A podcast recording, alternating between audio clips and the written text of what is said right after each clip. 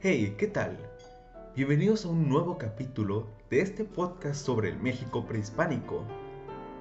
Soy Gabriel Sandoval y el día de hoy voy a contarles acerca de los Taxcaltecas, una de las varias civilizaciones que llegaron a habitar en la región de Mesoamérica durante el Postclásico y que llegaron a ser recordados principalmente por su papel en la conquista de México pues fueron los taxcaltecas los que le dieron más apoyo al ejército de Cortés en cuanto a fuerza militar nos referimos.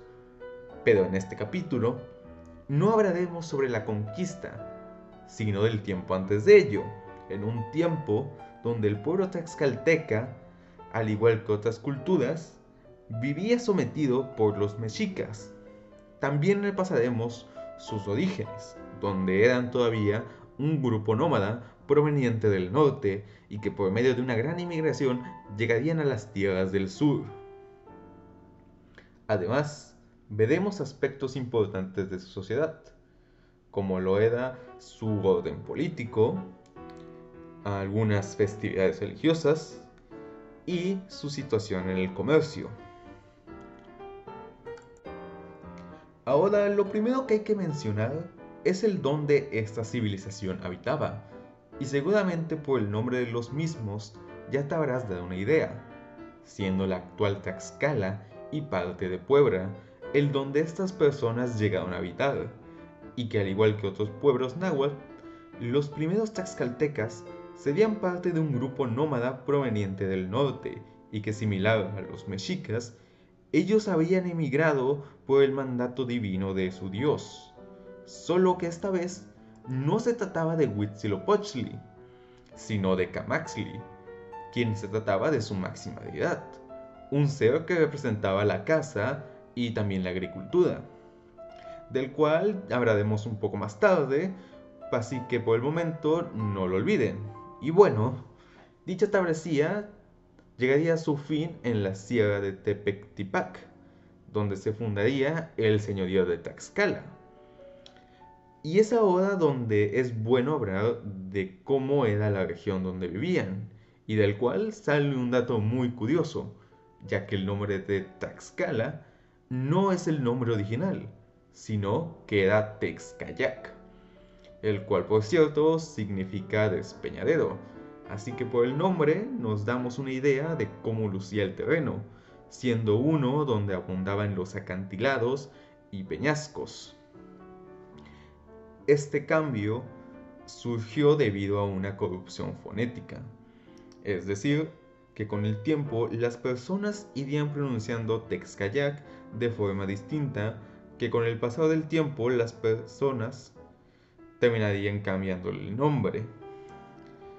Así que Texcayac se transformaría a Taxcala, lo cual no solamente trajo como consecuencia la modificación del nombre, sino que también de su significado, el cual pasaría de ser despeñadero a el lugar de las tortillas. Un cambio bastante radical si me lo preguntan. Siguiendo a otro punto importante y que a la vez me parece muy interesante, es acerca de los Altepetl dentro del territorio taxcalteca. Que por cierto, un Altepetl vendría a ser la forma en cómo se les llamaba a las ciudades dentro del prehispánico. Y bueno, la cosa de estos Altepetl es que eran independientes una de otras dentro del territorio tlaxcalteca. Por tanto, su gobierno era muy similar a lo que era una confederación, lo cual era muy distinto a la forma en cómo sus vecinos se manejaban, siendo una especie de monarquía. Y bueno, aunque esas ciudades eran independientes unas de otras, cuando sucedía algún evento que afectara a todas, éstas se unificaban como una sola nación. Los eventos que podrían causar esta unión podrían ser un enfrentamiento bélico con alguno de sus vecinos o algún tema relacionado con el comercio. Esto era algo similar a civilizaciones mucho más lejanas del territorio, como podrían ser los griegos y sus polis, por poner algún ejemplo. Y bueno, dentro del territorio taxcalteca resaltaban mucho lo que eran las ciudades de Tepectipac, Ocotelulco, Tizaltán y Kihuaxixtrán, donde cada uno de sus líderes tenía igual de nivel de poder en la toma de las decisiones dentro de su territorio. Ahora yendo a la parte de las festividades ah, religiosas dentro del pueblo taxcalteca, aquí hay una que yo quise resaltar bastante, pues esta está relacionada a su deidad Camaxli, el cual, para conmemorarlo, se realizaba un gran banquete al igual que una fiesta de duración de 80 días y de la cual se realizaba cada cuatro años. Y bueno, antes del día de la fiesta, toda la población tenía que practicar el ayuno, aunque esto era un poco diferente entre la población común y los sacerdotes, pues los sacerdotes tenían que empezar el ayuno 160 días antes y la gente común solo 80 días antes. Para así llegando el día especial, se realizaba un enorme banquete en honor a Camaxli. Otro acto religioso que realizaban los taxcaltecas era el entierro de los muertos, y este se elaboraba de forma distinta según el grado de importancia. Si el entierro era de una persona como un señorío, a este se le cubría la cara con sus orejeras y besotes elaboradas de piedras preciosas. Se limpiaba el cuerpo y lo peinaban para finalmente enterrarlo. En cambio, si el muerto era el rey, se le hacía el mismo proceso, pero se le colocaba su corona y su cuerpo era llevado en una anda, llena de lujos de la época como eran las plumas de aves y dicha anda era cargada por las personas más importantes del señorío de Taxcala, y que en vez de llevar el cuerpo a una tumba, era llevado hasta una hoguera donde se reunían con la esposa y los hijos del difunto, que lloraban su pérdida y recordaban los momentos de grandeza del muerto. Y una vez que se prendía fuego a la hoguera, era de costumbre también meter a los sirvientes del fallecido, y si alguien más quería meterse al fuego para acompañarlo en el más allá, era libre de hacerlo. Ya con el cuerpo convertido en cenizas, esto era recogido y mezclado con la sangre humana para crear figurillas que conmemoraran la imagen de la persona que había muerto. Después de esta despedida, se realizaba una gran fiesta en la casa del difunto donde había comida, bailes y cantares por varios días. La realización de una fiesta después de algún evento era algo muy común en la vida de los taxcaltecas, pues también se realizaba después de las bodas. Ahora, como se dijo anteriormente, había unas cuantas ciertas similitudes con otros pueblos, como era en su origen y llegada a Mesoamérica, al igual que en otros lugares como los mexicas. Pero es en este pueblo en específico con que los taxcaltecas tenían un gran odio entre ellos. Y esto se debe a varias razones, que además logran responder a la pregunta del por qué los taxcaltecas se unieron a la causa de Cortés y con la cual podían quitarse el yugo que tenían los mexicas de su pueblo. Y bueno, la primera razón sería el gran bloqueo comercial con el que vivían, pues los mexicas habían logrado rodear el territorio taxcalteca. Era imposible salir, esto complicó mucho el comercio. Ya no podían llegar comerciantes a vender productos fuera de que no se podían conseguir en el territorio de Tlaxcala.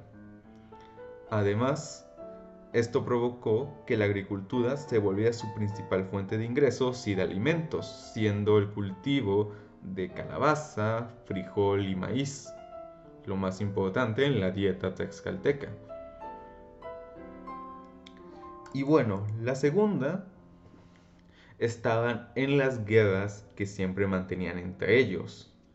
Y aquí hay un dato bastante tétrico por parte del Imperio Mexica, pues el autor del libro Historia de Tlaxcala, Diego Muñoz Camargo, dice que durante el conflicto bélico entre ambos bandos pudo haber acabado mucho antes, de hecho, cuando el gobernante mexica Moctezuma lo hubiera deseado, pues ellos tenían un poderío militar muchísimo mayor a comparación de los tlaxcaltecas, pero el hecho de acabar la guerra y anexarse Tlaxcala implicaría acabar con la industria de las personas para sacrificar.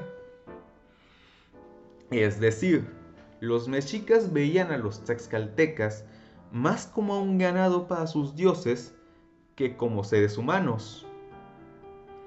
Con esto nos damos una idea del fácil odio y desprecio que había entre los dos.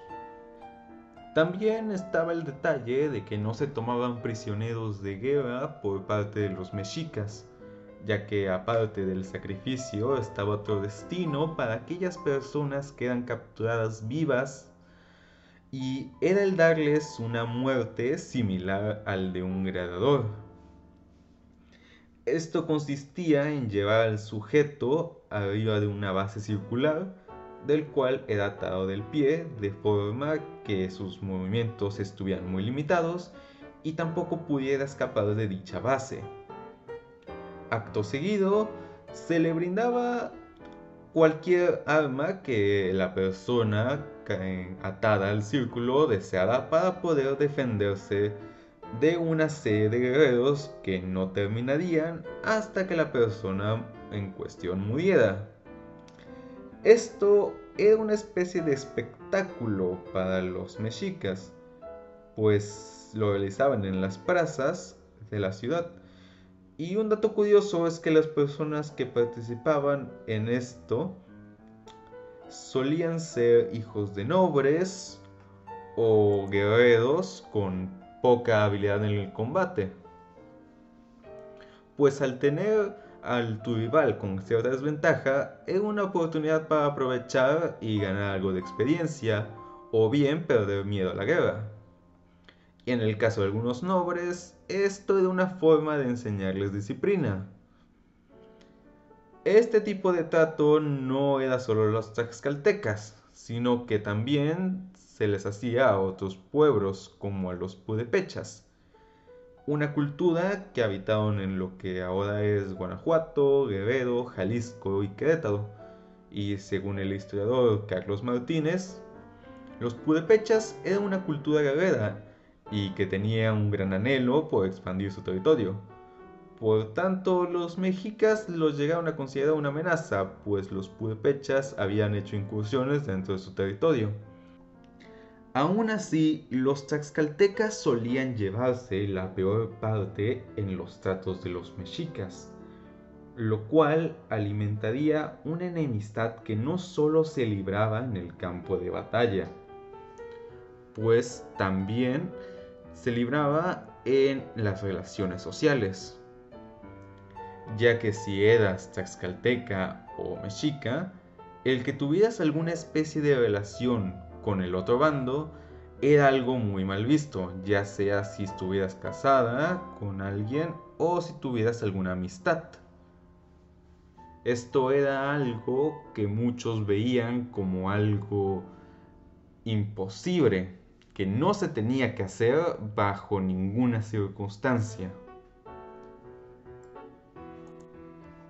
Aunque, como ya habíamos contado, todo el repudio que se tenían los mexicas y los tlaxcaltecas, hubo un caso especial en que un tlaxcalteca se ganaría el respeto de todo el imperio mexica, y del sujeto del que les estoy hablando se llamaba Tlahuicole, quien era un gran y famoso guerrero conocido por su valor y fiereza en el combate, donde varios de sus contrincantes preferían huir a tener que pelear contra él, pues se decía que era capaz de descuartizar a sus oponentes con el mínimo esfuerzo.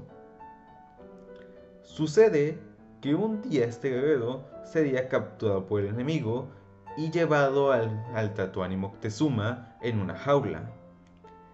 Entonces, al saber de su gran prestigio en el combate, Moctezuma le ofrecería ser un capitán de sus tropas para atacar a sus enemigos, los michoacanos. Este aceptaría de mala gana, pero aún así regresaría victorioso de la batalla. Moctezuma, al conocer esta victoria, le ofrecería dos cosas. La primera sería quedarse con el puesto de capitán, donde tendría la oportunidad de incluso ascender en las clases sociales y tendría la posibilidad de volverse incluso un señor del imperio mexica. Y la segunda era el poder regresar a su casa de forma completamente segura. Ambas eran cosas que a ningún tlaxcalteca se le habían ofrecido antes, pero aún así, Tahuicole no quiso ninguna de las dos. No quería ser capitán, pues llegaría un momento en que tendría que pelear contra su gente, y él no quería ser un traidor. Y sobre la segunda, él no quería regresar a casa y tener que lidiar con todas las cosas que había hecho. Preferiría morir como un guerrero al igual que todos aquellos presos que tomaban en las batallas. Entonces Moctezuma realizaría su petición no sin antes realizar un gran banquete de despedida.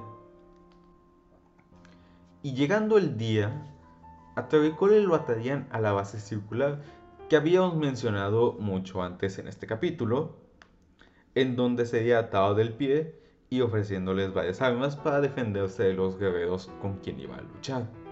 Y según cuentan los mitos, Tahuicole lograría vencer a 20 guerreros pero llegaría un momento en que lograrían derribarlo y entonces se le sacaría el corazón, dando así un final al guerrero de Tahuicole.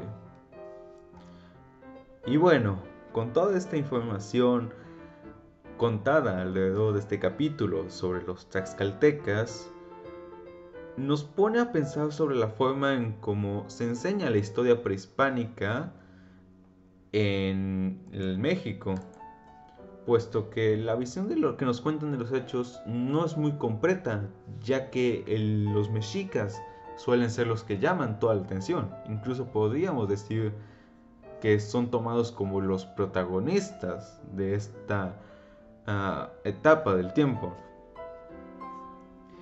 Y esto pues realmente evita que conozcamos a otras las perspectivas de otras culturas como los fueron los tlaxcaltecas que en mi opinión si se mejorara este, esta forma de enseñar nos llevaría a, un, a conocer todavía mejor el porqué de las razones que tuvieron los demás pueblos para ir en contra de los mexicas eh, con la llegada de los españoles.